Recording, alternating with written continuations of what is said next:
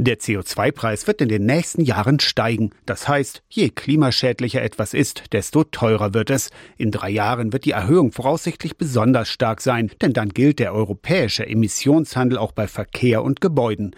Damit es also 2027 keinen Preisschock gibt, fordert die Klimaallianz zusammen mit evangelischer Kirche, Diakonie und German Watch von der Politik jetzt zu handeln. Eine frühzeitige Anhebung des nationalen CO2-Pfades schon vor der Einführung des ETS2 und dies sollte auch direkt schon sozial flankiert werden. Wir empfehlen zweitens die Umsetzung eines nationalen CO2-Mindestpreises, der im Zeitverlauf langsam ansteigen sollte. Für mehr Planungssicherheit bei Klimaschutzinvestitionen erklärt Swantje Fiedler vom Forum Ökologisch-Soziale Marktwirtschaft.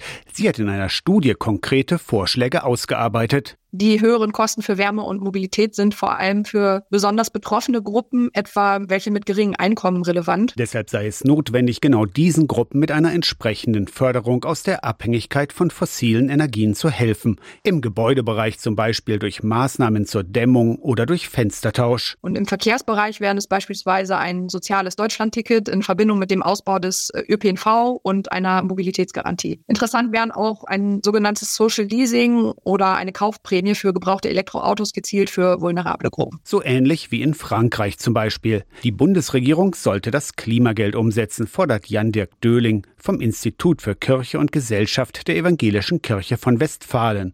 Und gute Beispiele aus den Nachbarländern sollten für uns Vorbild sein und Schule machen. In Österreich hat man das hinbekommen. Da gibt es ein Klimageld, da gibt es auch Koalitionen und entsprechende Interessen einzelner Parteien. Das diakonische Werk der Evangelischen Kirche betont, nur die Kombination aus CO2 CO2-Mindestpreis, Klimageld und Förderungen könne dafür sorgen, dass alle mitgenommen werden. Auch Menschen mit geringem Einkommen müsse der Umstieg auf nachhaltige Energienutzung ermöglicht werden, betont Maria Lohheide von der Diakonie.